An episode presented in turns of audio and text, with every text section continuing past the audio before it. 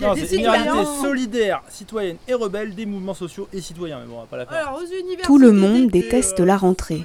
L'émission de l'université d'été solidaire, citoyenne et rebelle des mouvements sociaux. Une production Radio Campus Grenoble et Radio Parleur. Parce qu'il vaut mieux être belle et rebelle que moche et remoche. Ouais, voilà, j'en parlais. Radio Parleur, le son de toutes les luttes Ah d'accord Et il fait beau et il fait chaud et on rentre tout de suite dans le vif du sujet, l'université des mouvements sociaux. Oui, d'accord, mais où sont les jeunes dans les mouvements sociaux aujourd'hui? Comment se construit un parcours d'engagement Au regard de quels projets politiques À quelles échelles C'est le thème d'un séminaire qui est proposé par l'université de 9h30 à 16h30 aujourd'hui. Alors si ça vous dit, n'hésitez pas. Nous, en tout cas, on va en discuter euh, dans quelques instants. Et auparavant, je vais présenter les invités qui nous ont rejoints sur ce premier plateau de Tout le monde déteste la rentrée. Alors, je commence par vous, Usul. Je vous présente hein, pour nos auditeurs et nos auditrices. Vous êtes youtubeur, chroniqueur pour euh, Mediapart avec l'émission euh, Ouvrez les guillemets. Tout à fait. Geneviève Azan, bonjour. Bonjour. Alors, vous êtes économiste, ancienne cofondatrice et ancienne porte-parole d'Attaque. Oui.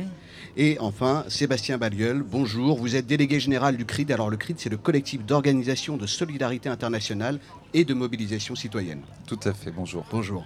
Et puis, bien sûr, euh, Antoine. Alors, tu nous accompagnes pour cette interview. Antoine, tu es journaliste, tu es membre de Radio Parleur, un média sonore euh, alternatif et indépendant.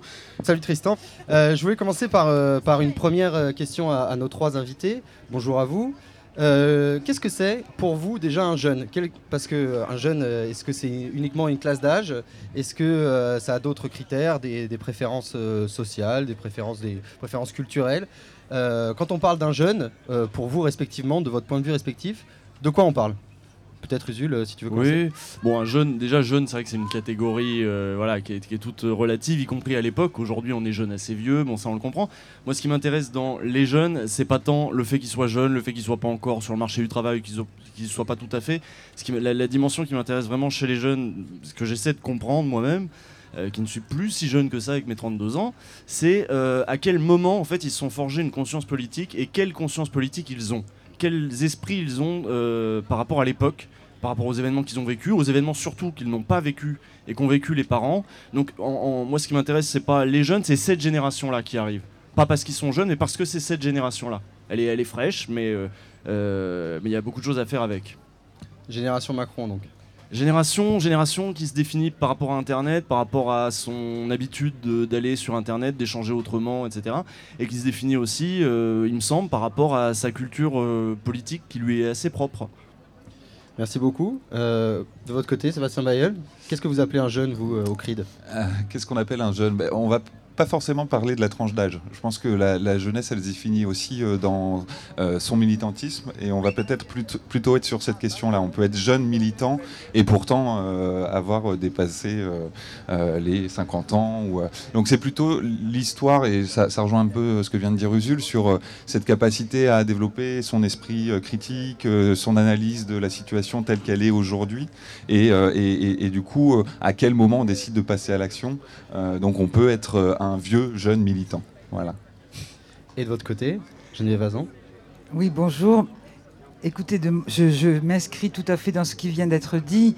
Euh, je pense que la capacité d'être jeune, mais je me méfie du jeunisme aussi à tout prix, euh, c'est d'être à tout moment capable d'une ouverture à ce qui arrive, être capable de comprendre ce qui arrive et y compris de bouleverser, pouvoir bouleverser ses croyances, ses schémas de pensée, etc.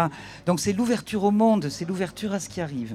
Et j'ajouterai par rapport à la génération, alors de la classe d'âge présente, je crois quand même que ces classes d'âge euh, qu'on dit qui sont jeunes à âge euh, s'affrontent à des défis qui ont été inconnus ou en tout cas sous-estimés par les générations que nous sommes, nous, à savoir, et en particulier pour tout ce qui est du domaine de la biodiversité, du réchauffement climatique, etc., c'est-à-dire à la non-évidence de la pérennité de la vie sur cette terre et d'une vie digne.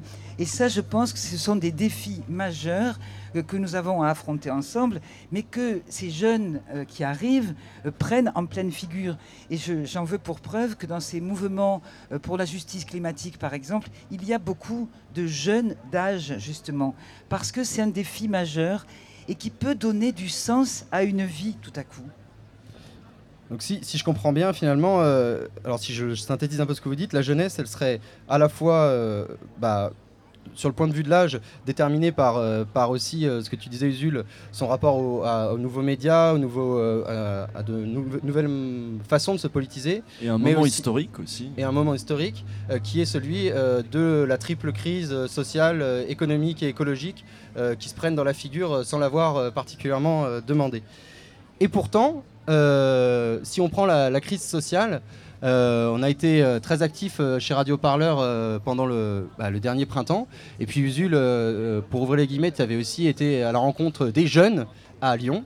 Et euh, on se rend compte que les jeunes, ils ont été, pour beaucoup, très absents. Et les plus jeunes, les plus jeunes, les plus absents, notamment les, lycéens, du dernier euh, mouvement social. Comment est-ce que vous, euh, vous analysez ça, euh, ce- cette absence des jeunes des cadres de mobilisation euh, traditionnels euh, dans le mouvement social qui vient de, se passer on peut reprendre dans l'ordre ou dans l'ordre inverse, tiens, pour, euh, pour changer. Geneviève Azan je suis pas sûr qu'il y ait eu absence des jeunes, moi, parce que dans les universités, il y a quand même eu des mobilisations qui n'ont pas été médiatisées comme elles auraient dû l'être, mais des universités occupées, des universités euh, bloquées euh, pendant des semaines et des semaines. Rien Là, de comparable avec le CPE tout de même. Il n'y a, pas une de manifestation Mais je de crois qu'il faut se garder de ce type de comparaison. Nous ne sommes pas dans l'époque du. CPE. Non, non, bien sûr, mais par exemple, les lycéens qui sont les premiers concernés euh, par Parcoursup, la réforme de Parcoursup, il y a eu assez peu de lycées bloqués, pas de manifestation de masse. C'est vrai, c'est aussi un constat là. Un constat que euh, dans les euh, lycées, dans les facs aussi, notamment au niveau des syndicats étudiants, euh, on voit qu'il y a peu de mobilisation dans la rue. Il y a eu pas mal d'occupations, mais il y a ce constat effectivement que la rue est restée quand même assez déserte. Peut-être, alors là, ça questionne les formes de mobilisation qui, qui sont, euh, qui sont questionnées et notre capacité d'ouverture peut-être là à, rediscuter de ces formes de mobilisation. Mais euh, comment dire, je, je, ne ferai pas. Il n'y a, pas eu non plus une mobilisation extraordinaire des profs. Moi, je parle du côté de. C'est pas uniquement les jeunes, c'est tout, ce monde-là qui a été écrasé par cette, euh, par cette réforme. Il y a eu certes des réactions qui n'ont pas pris les chemins que nous connaissons, mais, qui- mais qui, à mon sens, sont présentes. Juste peut-être pour réagir. Enfin, il y, a- eu de la mobilisation sur Parcoursup, mais effectivement pas dans la rue. Euh, quand on regarde sur les réseaux sociaux, euh, moi j'ai, en tout cas, quand on suit son fil Twitter, alors peut-être que je suis dans le, fait de suivre des gens qui sont plutôt à penser plus ou moins comme nous, ça, peut peut-être fausser un peu la donne, mais j'ai l'impression qu'il y a une forte mobilisation sur les réseaux pour dénoncer euh, Parcoursup. Après, effectivement, euh, ça questionne le, passage d'un espace numérique à l'espace physique, l'espace physique qui représente les mobilisations traditionnelles. Et du coup, là, pour répondre à une partie de la question, c'est, je, je pense qu'on est confronté effectivement à aujourd'hui un, un- changement générationnel euh, assez fort. On le voit sur cette université d'été. Euh, Il y, y a quand même un brassage euh, très, très présent de générations et qui, qui pour certains jeunes, euh, l'image que représentent les syndicats ou les structures associatives installées euh, ne, ne- ne vont pas euh, dans l'idée de ce qu'ils font d'être militants et ils l'envisagent autrement. Donc il y a- vraiment aussi ce, trait d'union là entre les, mouvements historiques qui ont construit les luttes et qui ont construit une conscience politique de nombreuses générations à pouvoir changer leur posture, euh, entendre aussi les attentes, des attentes qui sont euh, de plus en plus, à mon avis, ou en tout cas de ce que je vois, de plus en plus radicales. Il y a une radicalité de plus en plus forte, et notamment d'une génération qui arrive, ou en tout cas pour certains de cette génération, où il y a peu d'écho. euh, en tout cas, moi, je, je parle au au nom d'un d'un collectif d'associations de solidarité internationale, des associations de solidarité internationale qui ont 30, 40 ans d'histoire et qui euh, ont du mal, justement, euh, au vu du fait qu'ils se sont un peu institutionnalisés euh, dans le paysage associatif, ont du mal à, à- à répondre à ces attentes-là. Alors Usul, je te, je te voyais réagir Oui. euh, sur la question de la radicalité et sur la question de aussi euh, est-ce que les, les- les formes de mobilisation euh, doivent être différentes, notamment parce que euh, cette révolution euh, numérique de l'information et donc ce qu'on appelle aujourd'hui les réseaux est passé par là? T'as pas l'air non, non, non, Non, Enfin, moi, je trouve que c'est des questions assez secondaires. La, la- la question, c'est pas tellement comment on se mobilise ou avec qui on se mobilise, dans quel orga, etc. C'est plutôt pourquoi on se mobilise. Et Moi, il y a un truc que j'ai. Moi, je, fondais beaucoup d'espoir dans la jeunesse. J'avais fait, fait déjà une vidéo il y a, je sais plus, 3, 4, 5 ans sur la jeunesse en disant bon, il y a des gros défis. J'ai beaucoup d'espoir dans le fait que cette génération ne va pas accepter ce qu'on a fait subir à ses parents, notamment au niveau de, du, discours économiques, de, de- résignation, etc.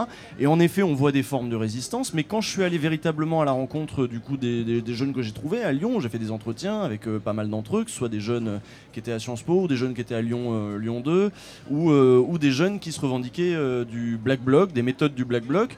J'ai vu énormément de résignation.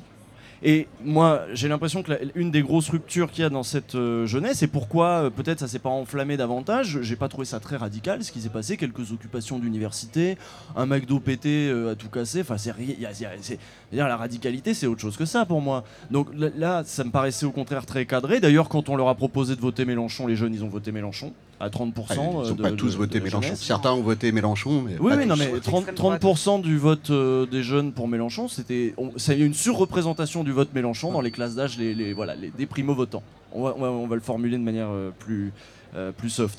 Mais en tout cas, euh, je pense pas que ce soit un rapport aux orgas, etc. Je pense que c'est plutôt un rapport à, euh, à ce fameux slogan qu'on avait, qui, était déjà au- dans le, voilà, à l'époque, au début des années 2000, un autre monde est possible. Ils y croient pas à l'autre monde qui est possible. Pour eux, l'autre monde, il n'est pas possible. Ils sont nés dans un monde unique où il y avait qu'un monde, il n'y avait pas deux pôles qui s'affrontaient, il n'y avait pas euh, un autre avenir qui était possible, un paradis pour la, la classe ouvrière qui, allait s'ouvrir un jour. Ça, ils y croient pas du tout. Ils y croient pas à grand chose et du coup, ils se battent pas, ils se battent avec une énergie défensive. Du, ils proposent pas, ils rêvent pas d'un autre monde. euh, ils ne- ils- ils n'osent même pas imaginer cet autre monde. Alors c'est c'est très très général ce que je dis, ce il, ce machin, mais on est dans mais on voit même que ce soit sur toutes les crises, euh, sur la crise écologique, on essaie de sauvegarder ce qui peut l'être. On n'est pas à imaginer, euh, euh, à faire des grands plans sur euh, quel sera le monde idéal quand on pourra euh, faire des- de l'hydroponique partout. Tout. Voilà, Je- pardon. Une réaction Oui, alors là, je crois que justement, ça, c'est, je crois que pour beaucoup de jeunes, c'est le vieux monde de penser qu'on pourrait planifier maintenant le monde idéal que nous voudrions. Et euh, le slogan altermondialiste, d'ailleurs, un autre monde est possible, il a été amendé ensuite. C'est d'autres mondes sont possibles et non pas un monde. Et c'est pas le monde abstrait, parfait, pur et parfait qu'ont pu rêver les générations anciennes. C'est un monde bricolé aussi. C'est des mondes bricolés, bricolés dès maintenant. Et moi, je vois au contraire beaucoup de jeunes qui sont engagés dans des expériences alternatives, de médias alternatifs. C'est pas suffisant. C'est c'est tout ce qu'on veut.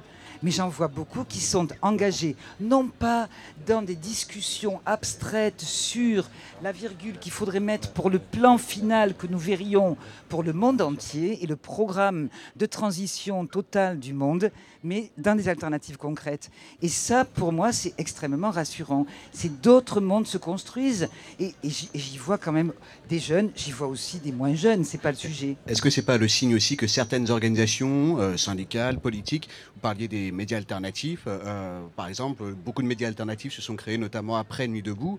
Euh, Nuit debout est connu pour s'être euh, fait, mise en place, organisée avec l'aide de certains syndicats, mais en tout cas indépendamment des syndicats, des organisations politiques et syndicales. Est-ce qu'aujourd'hui il n'y a pas un constat, notamment avec les lycées, euh, les syndicats lycéens aujourd'hui euh, dans les lycées, l'UNEL, la FIDEL, l'UNEF, euh, dans les facs représentent très peu de personnes dans les cortèges? Est-ce que c'est pas aussi parce que euh, dans ces organisations, il n'y a pas euh, quelque chose qui a été raté au niveau du, passage à d'autres moyens de communication On n'a plus ces militants qui sont capables de, former euh, des personnes à avoir un contre-discours pour euh, contrecarrer justement ce, ce discours euh, libéral, notamment. Oui, alors je pense que ce n'est pas seulement un ratage des moyens de communication. Parce que là, ce serait s'enfermer dans une, une, critique uniquement technique. C'est-à-dire ça dépendrait finalement d'une technique. Il suffirait de se brancher à de nouveaux moyens de communication pour imaginer d'autres d'autres mondes. Je crois que non. Je pense que ce qui se passe aujourd'hui, et c'est c'est peut-être pas une, une question de radicalité, c'est le système qui est devenu radical.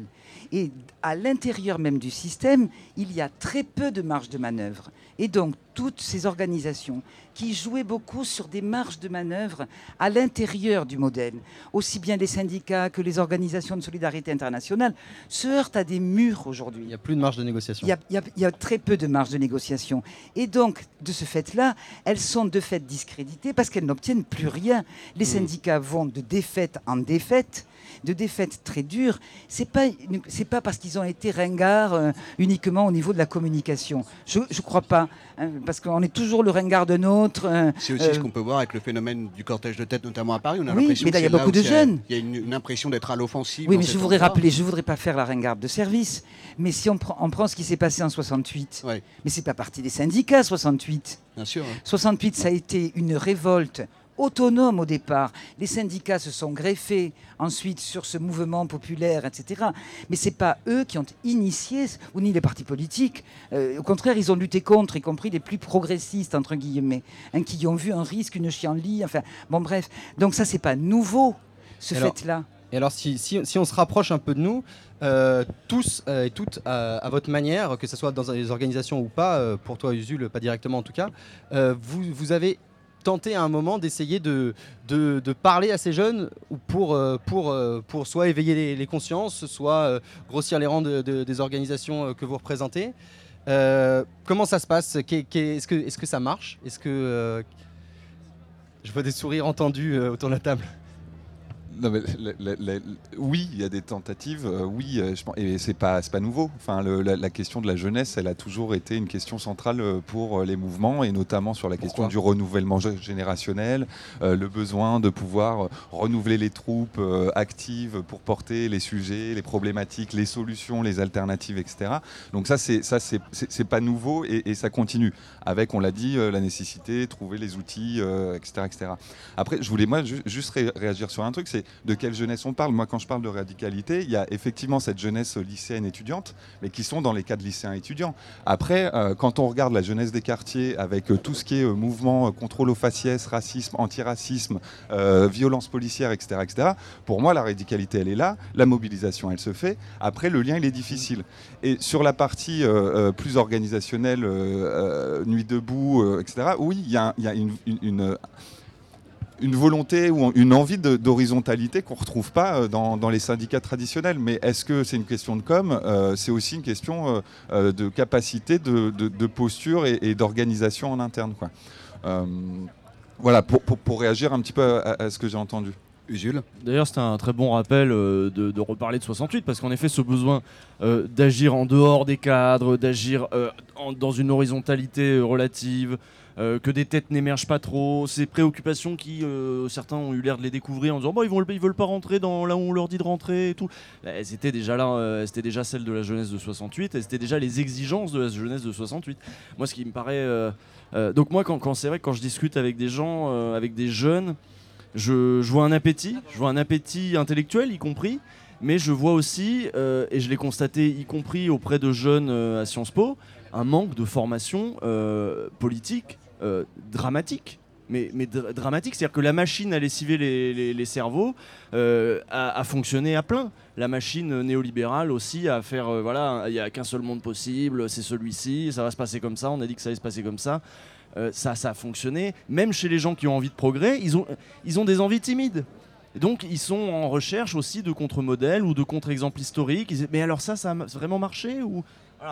Sébastien Badial. ouais, non, juste pour rebondir là-dessus, nous, nous on le voit, euh, je ne vais pas citer les organisations, mais il y a des organisations euh, qui sont installées, donc euh, qui, ba- qui, passent beaucoup par le salariat, qui voient arriver des jeunes issus de formations type Sciences Po, qui ont été formatés dans un modèle de réflexion et de pratique, qui se retrouvent dans ce milieu associatif, dans souvent des grosses associations euh, et qui n'ont pas cette culture politique. Et là, il y a un enjeu fort et qui est, pris en compte, hein, qui, euh, qui, est- bien identifié hein, par ces organisations-là, d'une formation politique, c'est-à-dire reprendre l'histoire des mouvements.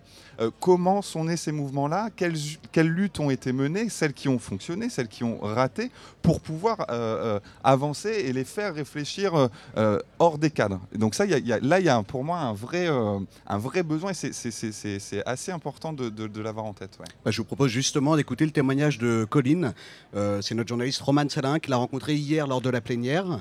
Et alors, Colline, elle est étudiante de 22 ans. Elle va nous parler de son parcours militant au sein des partis politiques et de ses motivations.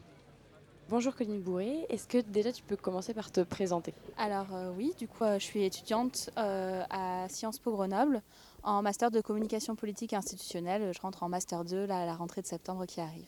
Et tu as quel âge? Euh, J'ai 22 ans. Est-ce que tu peux me parler un petit peu de ton parcours militant À quel âge tu as commencé à t'engager et dans quel mouvement? Alors, euh, mon parcours militant a commencé assez jeune puisque j'ai des parents qui étaient militants. Donc, euh, ils étaient à Europe Écologie Les Verts, les Verts à l'époque. Donc, quand j'étais petite, je les accompagnais sur les universités d'été. Et au final, j'ai toujours baigné dans ce milieu politique-là. Et c'est sans surprise qu'il y a 2-3 ans, euh, je suis rentrée chez les jeunes écologistes et à ELV. Et très rapidement, j'ai pris des responsabilités. Je me suis engagée au sein du groupe local des jeunes écologistes Grenoble. Puis au final, je suis montée au bureau national des jeunes écologistes pour euh, ensuite euh, finalement démissionner au mois de novembre euh, suite à des désaccords politiques avec mon équipe nationale. Et du coup, j'ai pris un petit moment pour réfléchir, pour me poser. Avec le temps, avec les rencontres que j'ai faites, je me suis rendu compte que j'étais assez proche de la France insoumise et j'ai commencé à m'engager auprès d'eux. Disons que mon milieu familial m'a appris à me révolter m'a appris ce que c'était que la politique, m'a appris la force de la politique, m'a appris le pouvoir des manifestations. Et donc pour moi, c'était pas un, pas à franchir énorme de me dire il faut que je m'engage. Pour moi, c'était logique de m'engager. C'est logique de donner mon opinion. C'est logique d'apporter quelque chose de nouveau. C'était logique de me battre pour mes combats. Est-ce que c'était pas euh, un peu compliqué de mener ton engagement euh, politique en même temps que ta vie d'étudiante? Ça n'a pas toujours été facile. Euh, il y a des cours auxquels je ne suis pas allée, évidemment. Euh, je pense que ce qui a été le plus compliqué, ça a été de concilier mes relations amicales qui n'étaient pas militantes avec mon engagement militant puisque mes amis qui n'étaient pas dans le milieu militant ne comprenaient pas forcément pourquoi il y avait des soirs, j'allais pas en soirée avec eux ou j'allais pas voir un film avec eux et euh, j'allais faire des réunions sur des sujets qui avaient l'air chiants et qui étaient relativement chiants des fois et euh, ils comprenaient pas pourquoi je, perdais du temps à faire ça. Avec tes amis qui n'étaient pas forcément dans le milieu militant, euh, pourquoi pour toi c'est quoi qui fait qu'ils qui ne s'engagent pas eux personnellement? Je pense que c'est une certaine peur de s'engager. On se dit que ça va être compliqué, on se dit qu'il va falloir se mettre en avant, qu'il va falloir parler devant tout le monde. Il y a ce côté un peu euh, syndrome de l'imposteur, souvent. Euh, je ne suis pas capable de m'engager, je, n'ai pas suffisamment de connaissances sur le milieu politique pour avoir euh, une pertinence dans le combat. Et pour autant, c'est des personnes qui, cette année, quand justement la jeunesse s'est beaucoup investie contre la loi or, que les, enfin, on a bien vu un sursaut dans les universités d'énormément d'étudiants qui se sont engagés, des universités qui ont été bloquées, qui là ont été présents parce qu'ils ils ont senti qu'il y avait un mouvement de masse, un mouvement étudiant, et qu'ils n'avaient plus besoin de d'une certaine légitimité de se sentir comme une élite. Est-ce que tu as eu l'impression parfois dans ton engagement militant, est-ce que tu as l'impression parfois que tu as vécu des conflits générationnels? Les chocs générationnels, j'en ai eu. Souvent, euh, quand je travaillais, euh, que j'étais aux jeunes écologistes et que je travaillais avec ELV, euh, on nous regardait en mode oui, bah, vous êtes bien mignons, vous les jeunes, mais vous verrez plus tard, c'est différent. Même si, mine de rien, les plus gros chocs que j'ai eus dans ma vie militante, c'est d'être une femme et beaucoup plus euh, de soucis à me positionner en tant que jeune femme que me positionner en tant que jeune. Au final, quand on est jeune, on a tous des moyens d'agir et des méthodes d'action qu'on pense plus ou moins pertinentes. Et euh, c'est pas parce qu'on est jeune qu'on pense tous de manière uniforme au final. Et euh, du coup, moi, j'étais plus en phase avec le mouvement de jeunesse dans lequel j'évoluais. Et c'est pour cela que j'ai dû partir. On ne pense pas tous pareil. On parle souvent des jeunes comme un, un groupe uni, mais les jeunes ne sont pas tous unis. Euh, il y a des jeunes qui sont plus ou moins radicaux et, voilà. Est-ce que pour toi, il y a une, euh, des outils pour lutter euh, qui, sont, qui seraient propres aux plus jeunes générations? Je pense qu'effectivement, les réseaux sociaux aujourd'hui ont une place importante dans les mouvements. Euh, ça a une place parce que ça permet de donner des points de rendez-vous, ça permet de transmettre des informations, ça permet de décoder les informations du gouvernement beaucoup plus facilement. C'est-à-dire qu'aujourd'hui, euh, on est jeune, on n'a plus besoin d'aller en AG, euh, d'écouter une personne qui vient de je ne sais quel syndicat expliquer à quel point cette loi est, mauvaise. Non, on peut en fait se renseigner déjà sur les réseaux sociaux. Après, enfin, on a vu cette année avec les contestations contre la loi OR, le blocage des universités qui est revenu. En fait, la jeunesse, là, elle a su se mobiliser, elle a su bloquer les universités, elle a su faire des manifestations de grande ampleur. Les étudiants ont réussi à, mener un combat important et qui ne soit pas juste sur les réseaux sociaux. Parce que souvent, on accuse les jeunes de, mener des combats virtuels. Non, cette année, la jeunesse n'a pas mené des combats virtuels. Elle était présente dans l'université pour les bloquer. Elle, elle était présente à manifestation. Et ça, c'est quand même beau à voir. Alors, euh, Geneviève Azan, Sébastien Bazeul, euh, Bayeul, pardon, Usul, euh, je, voulais vous faire- je voulais rebondir sur, sur cet extrait. Euh, elle parle des, de- de- des jeunes écologistes et de EELV. Je trouve est un, un bon exemple parce que justement. Europe euh, Écologie Les Verts. Oui, Europe Écologie Les Verts, pardon. Euh, dans son histoire, euh, Europe Écologie Les Verts a senti le besoin de créer un mouvement de jeunesse qui soit euh, assez séparé en fait euh, d'Europe Écologie Les Verts en tant que parti. Et, euh, et- et c'est malgré euh, les turpitudes d'Europe Écologie Les Verts, ça, a été quand même pendant longtemps euh, un succès. Les jeunes écologistes euh, ont, recruté. Et je voulais vous faire réagir là-dessus. Est-ce que, quand, on, est à la tête d'une organisation comme Attaque, comme le CRID, on laisse la place à des jeunes de créer la forme de mobilisation qui leur convient Ou est-ce qu'on demande aux, jeunes, euh, avec euh, beaucoup de guillemets, la jeunesse n'est qu'un mot, euh, de, de se mouler dans le, dans le cadre? Et, si c'est le cas, ça me semble assez difficile puisque justement une des caractéristiques de cette jeunesse, ça pourrait être justement de, vouloir inventer ses propres cadres, d'avoir du mal à, à accepter comme, un, comme, un- comme une donnée l'organisation qui est là depuis 30, 40, 50 ans et de vouloir pouvoir avoir de l'influence sur, sur la forme de la mobilisation qu'on lui donne. Mais Geneviève raison. Bon, je peux parler pour attaque, euh, bon, peut-être plus généralement. Euh, ce souci de, que, les, jeunes puissent, les jeunes ou d'ailleurs euh, d'autres, comment dire, ce souci de ne pas imposer des cadres préfabriqués pour des luttes, que ce soit celle des jeunes ou celle des femmes ou celle des, je ne sais pas, c'est un souci permanent. Bon, ça ne veut pas dire qu'il n'y a pas des résistances, qu'il n'y a pas des... C'est évident, hein, mais ce souci, il est permanent. Ce qui n'a pas, eu lieu, c'est la création, par exemple, d'une attaque. Si encore qu'il y a eu Attaque Campus, euh, d'où est issu finalement, aujourd'hui, tous ceux qui sont un peu à la tête d'attaque, aujourd'hui, sont passés par Attaque Campus, en fait. Qui était, mais qui n'a jamais été considéré comme séparé vé- véritablement de l'organisation. Mais je pense qu'une association et un parti politique, c'est quand même différent. L'objectif, c'est pas la prise du pouvoir. Hein, donc, je crois que ça donne des, choses qui sont différentes. Mais ce souci-là euh, de, s'alimenter justement de ces, de, ces, nouvelles exigences, de ces nouveaux défis. Oui, sinon l'association, elle est morte. Si elle n'est pas capable de faire face à cela, l'association, elle meurt. Juste, je voudrais réagir à une chose par rapport à ce qui a été dit sur identifier les jeunes uniquement par rapport à des moyens de communication. Moi, ça me gêne. Ça me gêne. Je pense qu'aujourd'hui, les, engagements des jeunes valent mieux que ça. Ce n'est pas qu'une question technologique, même si elle y est. La technique n'est jamais qu'un outil.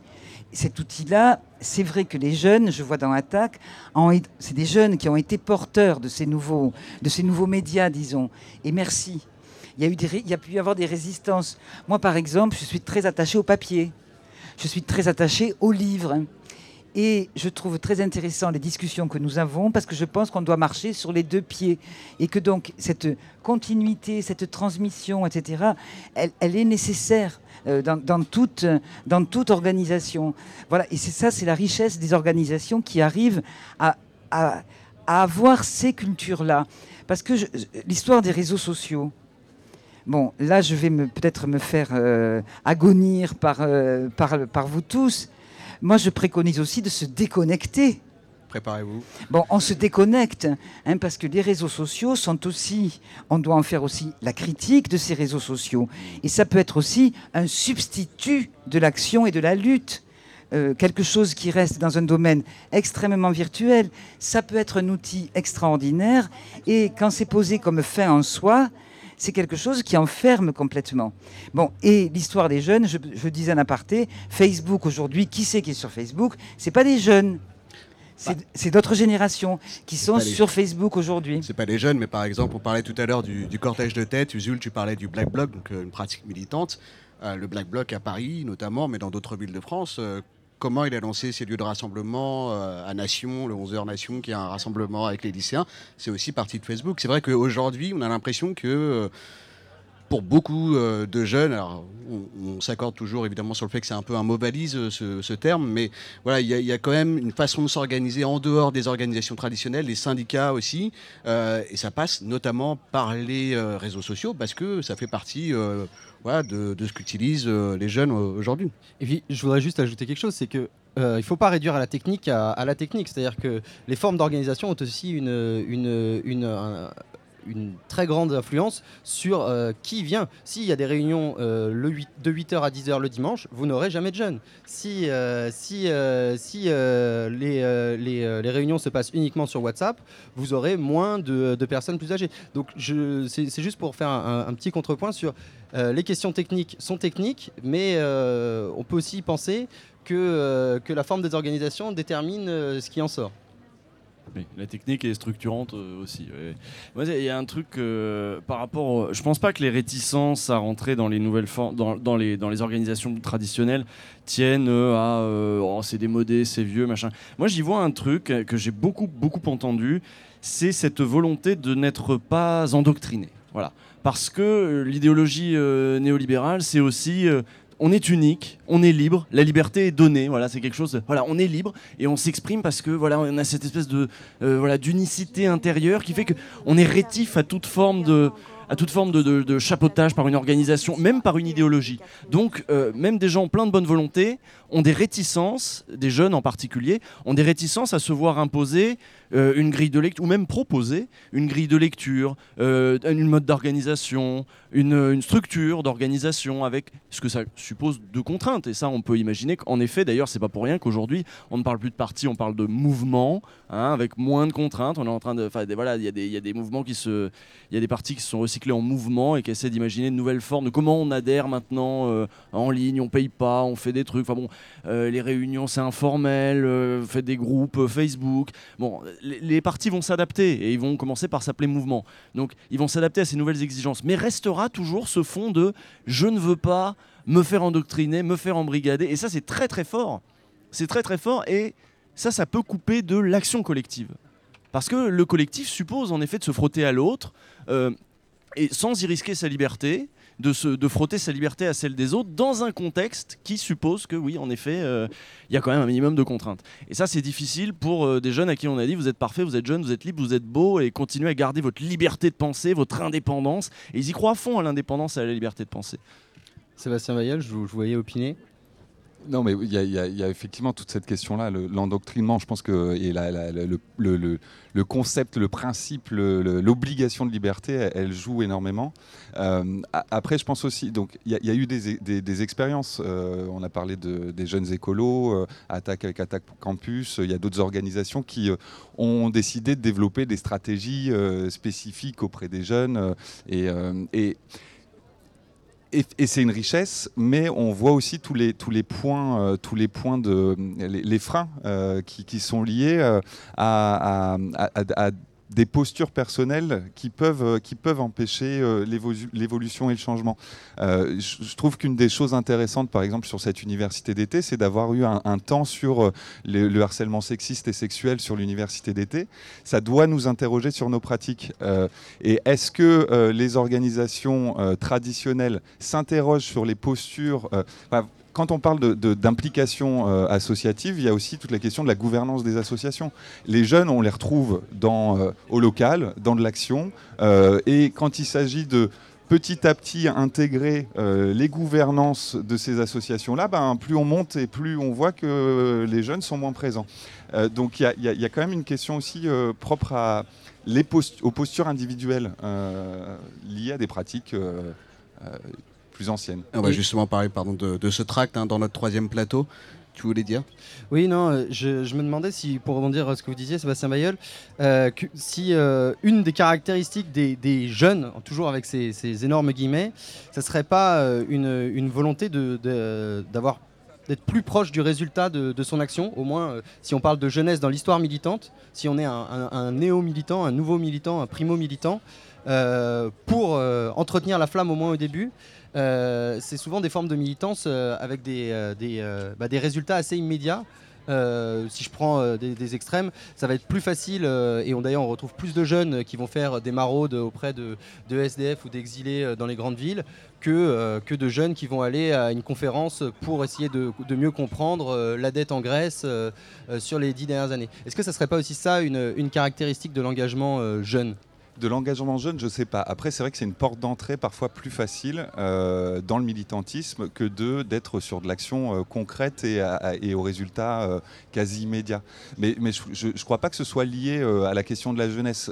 Si on, si on prend le sujet des migrations en France, par exemple, on se rend compte depuis 2-3 depuis, ans qu'il y a une forme citoyenne auto-organisée d'accueil, d'accompagnement, d'hébergement solidaire, etc., etc., qui s'est fait hors cadre associatif. Et ce n'est pas forcément des jeunes, simplement des personnes qui sont confrontées parce que dans leur quartier, ils voient euh, des, personnes en situation de détresse, à se dire ben, on, ne peut, on ne peut euh, pas ne rien faire.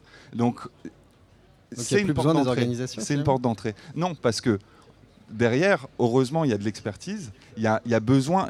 C'est, tu, tu, disais, euh, Geneviève, il faut marcher sur deux pieds l'action, elle ne peut pas être euh, déconnectée euh, de la réflexion et de la stratégie et euh, de l'analyse. Certains vont se sentir plus à l'aise dans l'action, d'autres vont se sentir plus à l'aise dans la réflexion. Et il faut accepter les, formes de mobilisation et les envies qui sont différentes. Comme se dire la jeunesse doit être impliquée, doit être engagée. C'est se mentir que de dire que tous les jeunes demain seront conscientisés. certains ont envie, d'autres n'ont pas envie. C'est ceux qui ont envie comment on, les amène à pouvoir trouver des réponses à leurs envies. Merci beaucoup Sébastien Badiol. Ce sera peut-être la conclusion hein, de ce, premier plateau. Je remercie beaucoup nos invités. Euh, je rappelle un peu euh, pour nos auditeurs, donc Yuzul, tu es euh, youtubeur, chroniqueur pour Mediapart avec l'émission Ouvrez les guillemets. Sébastien, tu es membre délégué général du CRID, hein, donc le collectif d'organisation de solidarité internationale et de mobilisation citoyenne. Et puis merci beaucoup Geneviève. Tu es économiste, cofondatrice et ancienne porte-parole d'Attaque. Geneviève Bazan. Merci beaucoup. Le monde déteste la rentrée. Tout le monde déteste la rentrée. Et comment vous appelez un pays qui a comme président un militaire avec les pleins pouvoirs, une police secrète, une seule chaîne de télévision et dont toute l'information est contrôlée par l'État? J'appelle ça la France, mademoiselle. Et pas n'importe laquelle. La France du général de Gaulle. On met un pognon de dingue dans des, dans des minima sociaux, les gens ils sont quand même pauvres dès le débarquement, prévoir des centres fermés, organiser des procédures rapides d'examen des situations, reconduire rapidement ceux qui n'ont pas droit à l'asile. Le seul responsable de cette affaire, c'est moi. Qui viennent le chercher. Radio Parleur, le média qui vous parle des luttes et qui vous en parle bien. Eh ben, on n'est pas sorti du sable